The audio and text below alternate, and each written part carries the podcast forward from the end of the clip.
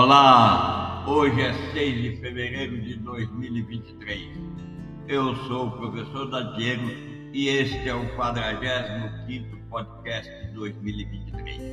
Neste podcast eu vou falar sobre quatro tipos de resiliência para se somar a resiliência financeira e a resiliência operacional, que eu já falei sobre elas no podcast 44 vamos direto ao ponto. Resiliência organizacional é aquela força, aquela atitude que promove uma força de trabalho, ou seja, que adota, que acomoda uma força de trabalho diversificada na qual todas as pessoas se sentem incluídas e se sentem bem umas com as outras.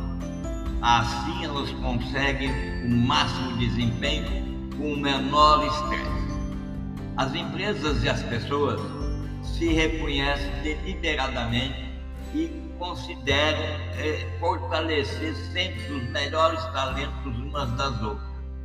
Desenvolvem esses talentos de forma equitativa, aprimoram ou requalificam umas das outras de forma flexível e rápida e implementam ou adotam inteira, processos fortes que são livres de preconceitos e mantêm planos de sucessão robusto, tudo isso criado pela própria pessoa protagonista em uma empresa ou no dia a dia, na família, uma pessoa protagonista que cultiva desenvolver resiliência pessoal e organizacional.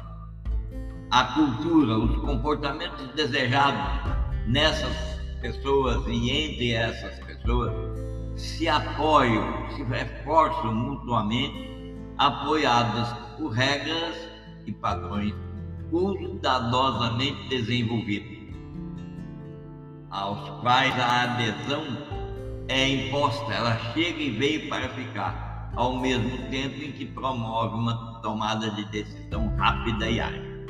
Portanto, a pessoa profissional que tenha a direção designada para criar o protagonismo com resiliência pessoal, acaba refletindo na resiliência organizacional. Repete positivamente.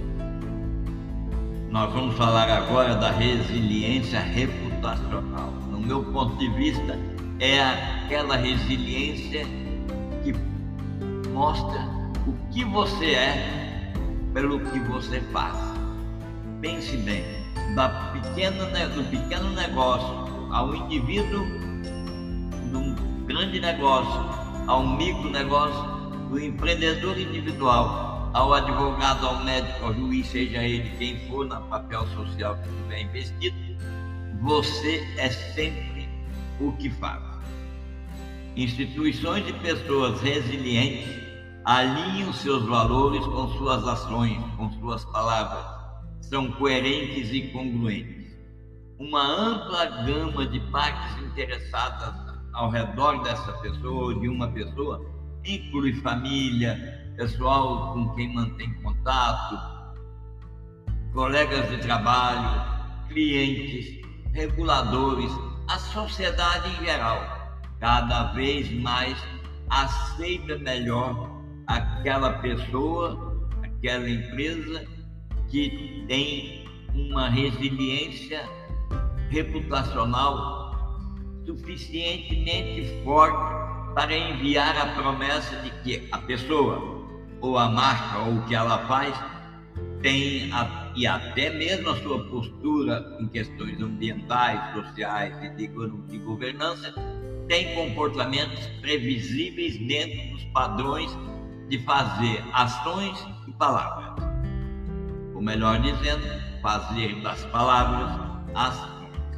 A resiliência nesse aspecto exige um forte identidade, um forte senso de identidade consagrado na missão pessoal, no propósito pessoal, nos valores que orientam a pessoa e que porventura vai orientar o seu convívio na sociedade, enfim, que orienta as suas ações.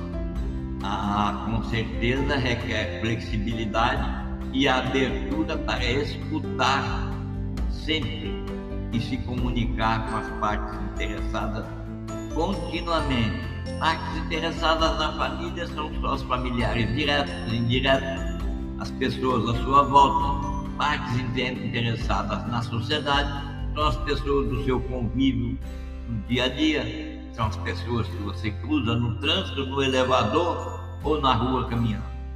Essas partes interessadas, esse, essa flexibilidade antecipa e aborda expectativas da sociedade em relação ao seu comportamento e responde às críticas, ou melhor dizendo, e responde às críticas eventuais ao comportamento que você ou a sua organização pratica.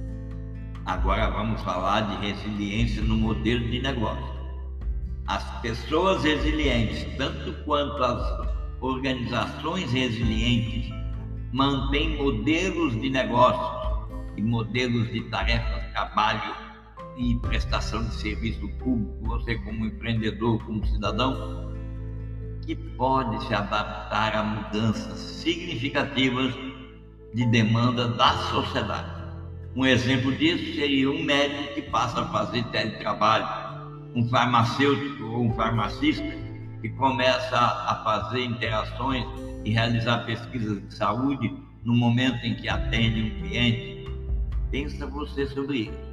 No cenário competitivo que nós estamos, nas mudanças tecnológicas no terreno regulatório, para ser resiliente no modelo de negócio, no modelo de trabalho, modelo de oferta do seu serviço, no modelo da sua empresa, as organizações resilientes e as pessoas resilientes farão apostas estratégicas para evoluir sempre seus modelos de negócio. Pense assim. Nesse sentido, auto-perguntas são ferramentas de diagnóstico sistemático que permitem uma compreensão rápida, abrangente do seu estado atual e assim facilita que você determine o grau e a natureza da resiliência que você conquista para o futuro. Pense bem, nós falamos de resiliência do modelo de negócio, resiliência reputacional, resiliência organizacional, resiliência operacional, resiliência financeira. Nós estamos agora falando na própria autorresiliência a atualização dos seus programas mentais de resiliência. E nesse sentido, são as auto-perguntas as ferramentas mais importantes. Por exemplo, que tipo de ameaças ou mudanças potenciais você percebe que são mais importantes para a sua pessoa e para a sua sociedade? Onde você tem lacunas em cada uma das dimensões da resiliência. Pense que você pode ter lacunas em qualquer uma das resiliências. Agora, pense também que você precisa tabular, analisar é, esses resultados e considerar que cada mudança liderada pela pessoa ou pela empresa, por exemplo, uma transformação digital, uma dinâmica específica do setor, a dinâmica global, incluindo a mudança climática, essa análise deve considerar todas essas possibilidades e adotar a mudança tempestivamente no momento em que é identificada a necessidade. Portanto, a partir de agora, projete a sua resiliência para construir e manter abordagens ativas. Pense bem, o ideal seria projetar sua abordagem para construir e manter a resiliência que você precisa. Eu sugiro inverter essa frase. Projete a sua resiliência para aí você construir a abordagem que vai gerar aquilo que você precisa. Onde mais você precisa mudar e complementar sua abordagem atual? A resiliência contínua requer a incorporação de condições relacionadas à tomada de decisão do dia a dia, bem como o estabelecimento de estratégias pessoais, profissionais e empresariais. As pessoas e as instituições devem sempre vincular essa abordagem com foco, com direção, com olhar nos negócios em relação à resiliência na frente de quaisquer outros processos que porventura existem de gerenciamento de riscos corporativos e risco pessoal. E devem considerar o investimento em recursos de antecipação e resposta um design ideal da autoavaliação das potencialidades, das capacidades de criar resiliência, com certeza maximizará as práticas que vão tornar cada vez mais fortes em tempos normais e cada vez mais preparada ou preparado para resistir e se adaptar às transformações e até mesmo às mudanças. E acomodará complementos e compensações quando estes ocorrerem, quando for possível compensar. Isso na vida pessoal significa que eu estou mais resiliente em relação aos meus estresses, ao meu nível de colesterol, a minha cuidado, meus cuidados de saúde. Então eu compenso, eu posso me recompensar com uma pequena cruzeiro. Assim você projeta todas as outras compensações de complementaridade. As pessoas e as empresas que entendem a resiliência de que precisam, hoje, precisam de resiliência para o futuro, com certeza vão conseguir fazer mudanças sensatas. No caso das vulnerabilidades, isso pode significar uma transformação grande ou pequena para aumentar a resiliência diretamente mas igualmente importante, as pessoas e as empresas devem procurar resiliência em qualquer transformação.